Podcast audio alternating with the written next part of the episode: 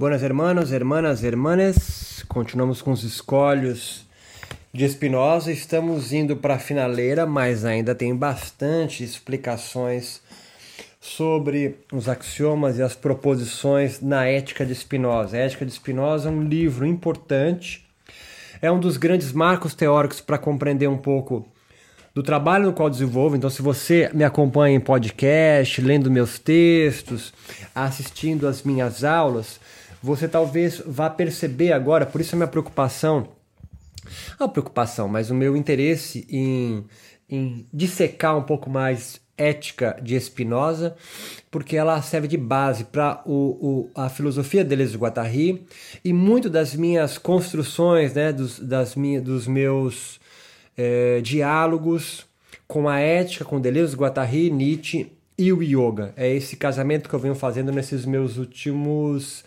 12 meses de trabalho aqui. Os anteriores é outra coisa, então a gente parte para a continuação dos escolhos. E você pode muito bem deixar aqui sua pergunta, sua dúvida. Eu sei que nesse começo agora você não consegue nem formular pergunta de tanta informação que é dada, mas é esse choque de desterritorialização que eu estou almejando na leitura desses escolhos sem nenhum tipo de comentário. Quem quer vingar as ofensas por um ódio recíproco vive, na verdade, infeliz. Quem, contrariamente, procura vencer o ódio pelo amor, combate certamente com alegria e segurança. Defende-se facilmente tanto de um quanto de muitos homens e não precisa de modo algum ser socorrido pela sorte. Por sua vez, aqueles a quem vence rendem-se felizes, não certamente por carência, mas, mas por acúmulo de forças. Todas essas conclusões se seguem tão claramente apenas nas definições de amor e de intelecto que não é preciso demonstrá-las uma a uma. A isso se acrescenta que esses afetos indicam uma carência de conhecimento e uma impotência da mente. E por essa causa também a segurança, o desespero, o gáudio e a decepção são sinais de um ânimo impotente. Com efeito, embora a segurança e o gáudio sejam afetos da alegria, pressupõe, entretanto, que a tristeza os precedeu, quer dizer, a esperança e o medo. Assim, quanto mais nos esforçamos por viver sobre a condução da razão, tanto mais nos esforçamos por depender menos da esperança e por nos livrar do medo, por dominar o quanto pudermos o acaso e por dirigir nossas ações de acordo com o conselho seguro da razão.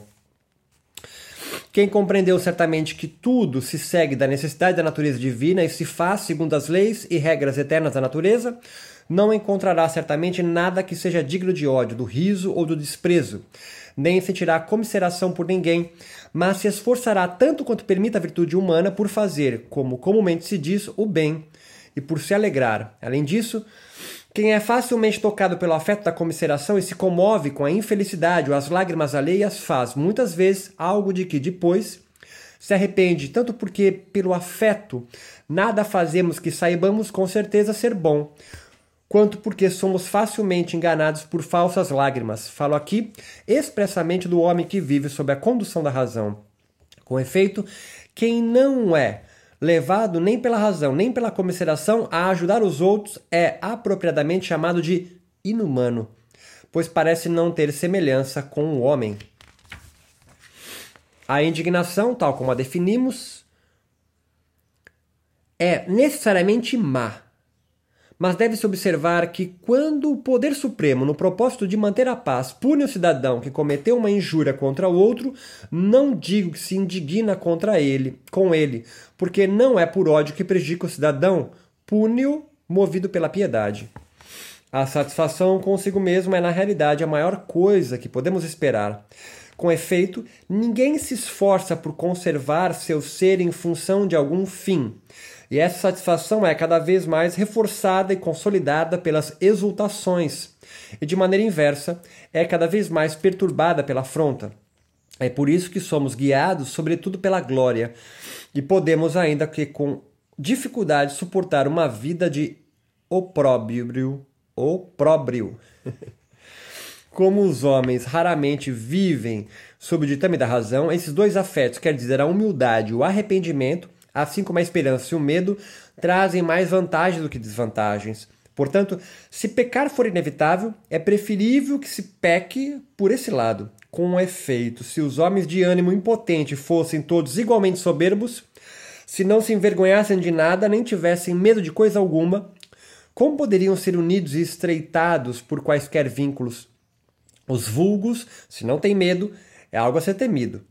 Não é de admirar por isso que os profetas que visavam não a utilidade de uns poucos, mas a utilidade comum, tinham recomendado tanto a humildade, o arrependimento e a reverência. Na verdade, os que estão tomados desses afetos podem ser muito mais facilmente conduzidos que os demais a viver finalmente sob a condição da razão, isto é, a serem livres e a desfrutarem de uma vida de beatitude.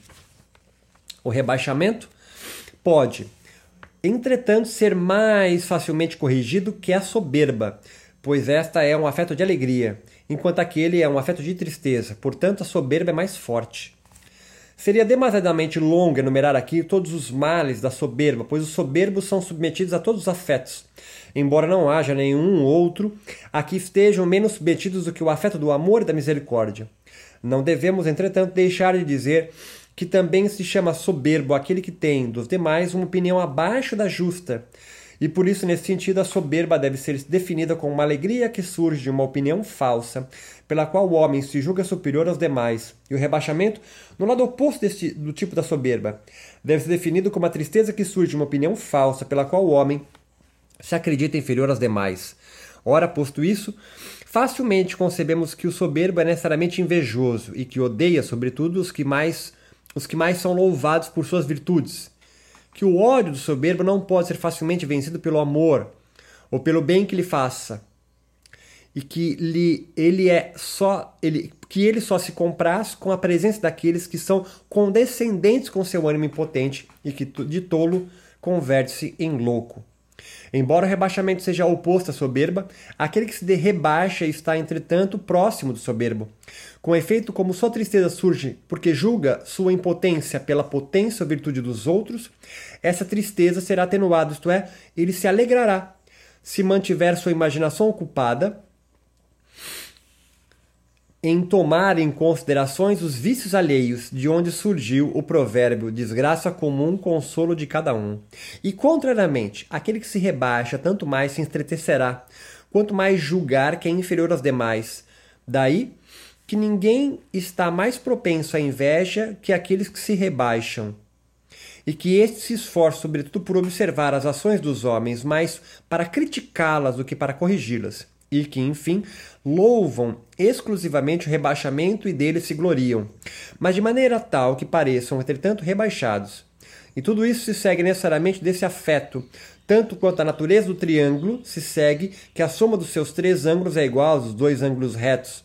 Já disse que chamam maus a esses afetos e seus similares, enquanto têm em vista apenas a utilidade humana. Mas as leis da natureza dizem respeito à ordem comum da natureza, da qual o homem é uma das partes.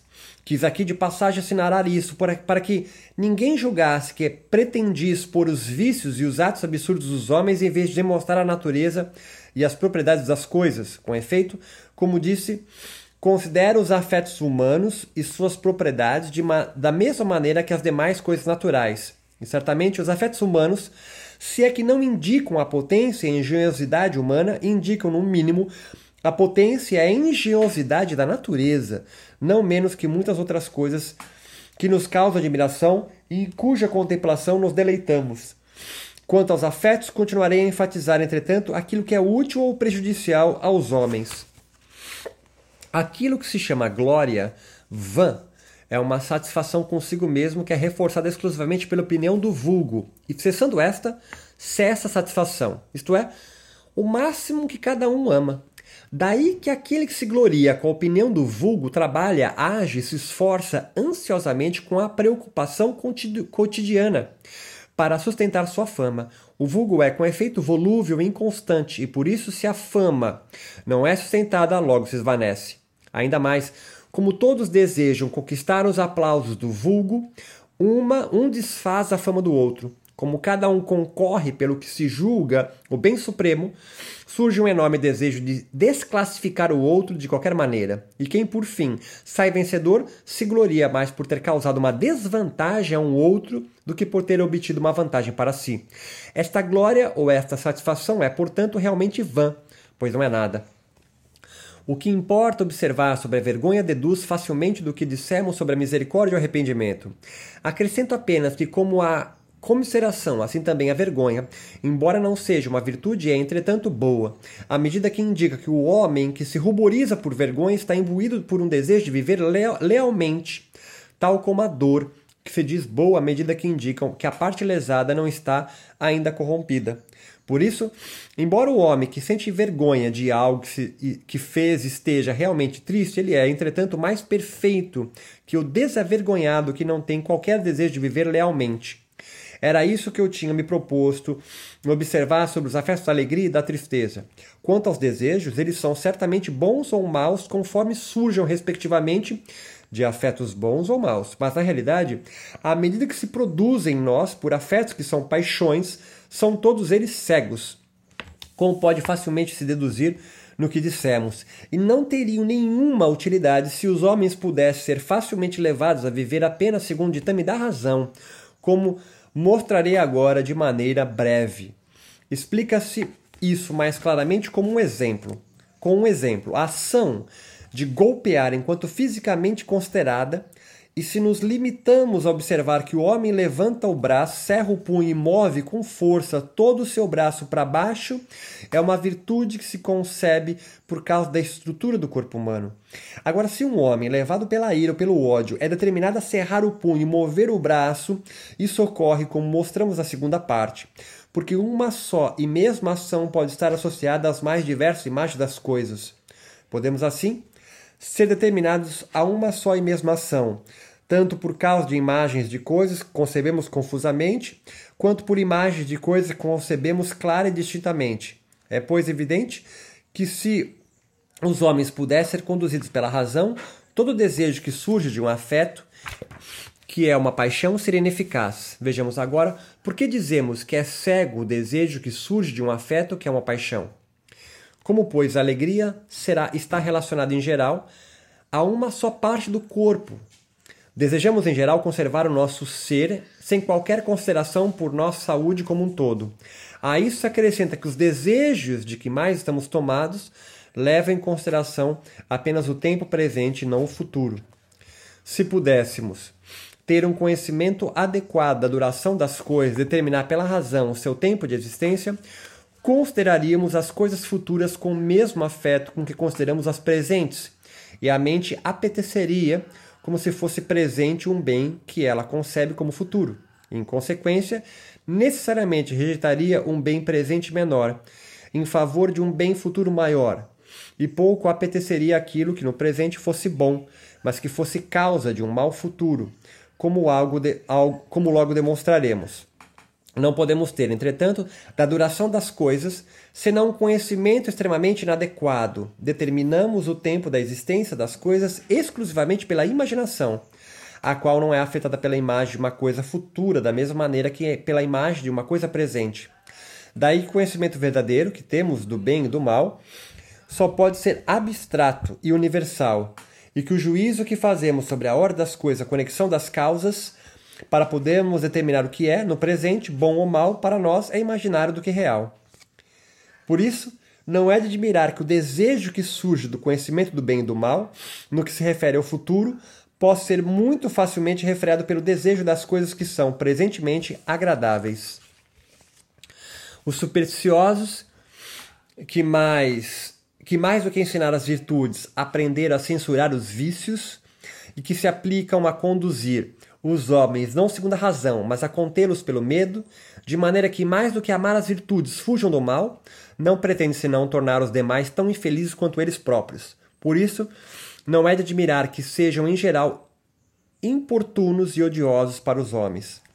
Pode-se explicar este corolário com o exemplo do doente do sadio. O doente come por temor da morte, aquilo que lhe repugna enquanto o sadio deleita-se com a comida e desfruta assim melhor da vida do que se temesse a morte e desejasse evitá-la diretamente. Da mesma maneira, um juiz condena à morte um réu não por ódio, por ira, mas apenas por um amor do bem público conduz exclusivamente pela razão. Se, portanto, confrontamos isso com o que demonstramos nesta parte, sobre a força dos afetos, facilmente veremos em que se diferencia o homem que se conduz apenas pelo afeto ou pela opinião, do homem que se conduz pela razão. Com efeito, o primeiro, queira ou não, faz coisas que ignora inteiramente, enquanto o segundo não obedece ninguém mais que a si próprio, só faz aquelas coisas que sabe serem importantes na vida e que por isso deseja ao máximo. Chamo, pois, o primeiro servo, o segundo homem livre gostaria de fazer ainda umas poucas observações sobre as inclinações e a maneira de viver desse último. É evidente que a hipótese desta proposição é falsa e não pode ser considerada, concebida, senão enquanto consideramos exclusivamente a natureza humana, ou melhor, Deus. Não enquanto ele é infinito, mas apenas enquanto ele é a causa pela qual o homem existe.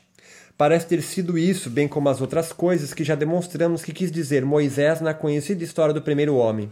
Nela, efetivamente, não se concebe nenhuma outra potência de Deus senão aquela pela qual ele criou o homem, isto é, a potência pela qual levou em conta exclusivamente a utilidade do homem. E nesse sentido, Moisés conta que Deus proibiu que o homem livre comesse o fruto de uma árvore do conhecimento do bem e do mal, e que de tão logo comesse, mais do que desejar viver, seria tomado pelo medo da morte. Conta ainda que, tendo o homem encontrado a mulher, a qual combinava perfeitamente com sua natureza, viu que não podia existir nada na natureza que lhe pudesse ser mais útil que ela. Entretanto, por passar a acreditar que os animais lhe eram semelhantes, imediatamente começou a imitar os seus afetos e a perder a sua liberdade, a qual foi mais tarde resgatada pelos patriarcas, guiados pelo Espírito de Cristo, isto é, pela ideia de Deus, a única na qual depende de que o homem seja livre e que deseje para os outros homens do bem que deseja para si como anteriormente demonstramos. Expliquei o que é a firmeza, o que compreendo por isso. Por perigo, por sua vez, compreendo tudo que pode ser a causa de algum mal, quer dizer, a causa da tristeza, do ódio, da discórdia e etc. O agradecimento que mostra entre si os que se conduzem pelo desejo cego é geralmente mais que um negócio ou um oportunismo do que um agradecimento. Além disso, embora seja vil, pois em geral indica que o homem está extremamente afetado de ódio, ira, ou de soberba ou de avareza, a ingratidão não é um afeto. Com efeito, aquele que por insanidade não sabe retribuir os favores não é um ingrato, muito menos aquele que não é levado pelos favores de uma meretriz a se colocar a serviço de sua luxúria, ou pelos favores de um ladrão a ocultar seus furtos ou pelos favores de outros indivíduos do mesmo tipo. Pelo contrário, mostra um ânimo constante aquele que não se deixa corromper para sua própria perdição ou para a perdição comum por qualquer favor. Essas e coisas similares que, sobre a verdadeira liberdade do homem, demonstramos refere-se à fortaleza, isto é, à firmeza e à generosidade. Não acredito que vale a pena demonstrar aqui em separado todas as propriedades da fortaleza e muito menos demonstrar que um homem forte não tem ódio, raiva ou inveja de ninguém, assim como não se mostra irado, desdenhoso ou arrogante para com ninguém. Na verdade, isso e tudo que diz respeito à verdade, à verdadeira vida e à verdadeira religiosidade deduzem-se facilmente das proposições 37 e 46. Mas especificamente, que o ódio deve ser combatido pelo amor, e que todo aquele que se conduz pela razão deseja também para os demais o bem que apetece para si próprio. A isso se acrescenta o que observamos em outras passagens, ou seja, que o homem forte considera, antes de mais nada, que todas as coisas se seguem da necessidade da natureza divina. E por isso, quando pensa que tudo é danoso e mal, e tudo lhe parece incivil, horrendo, injusto e desleal, considera isso que isso ocorre porque concebe as coisas de uma maneira perturbada, mutilada e confusa, e por esse motivo ele se esforça, antes de tudo, por conceber as coisas tais como elas são em si mesmas e afastar os obstáculos que se colocam ao verdadeiro conhecimento, tais como ódio, ira, inveja, escárnio, soberba e outras coisas do gênero, tal como observamos anteriormente. Por isso, esforça-se tanto quanto pode, como dissemos, por agir bem e por alegar-se até onde vai, entretanto, a virtude humana para conseguir isso, e o que ela pode, é o que demonstrarei na parte seguinte.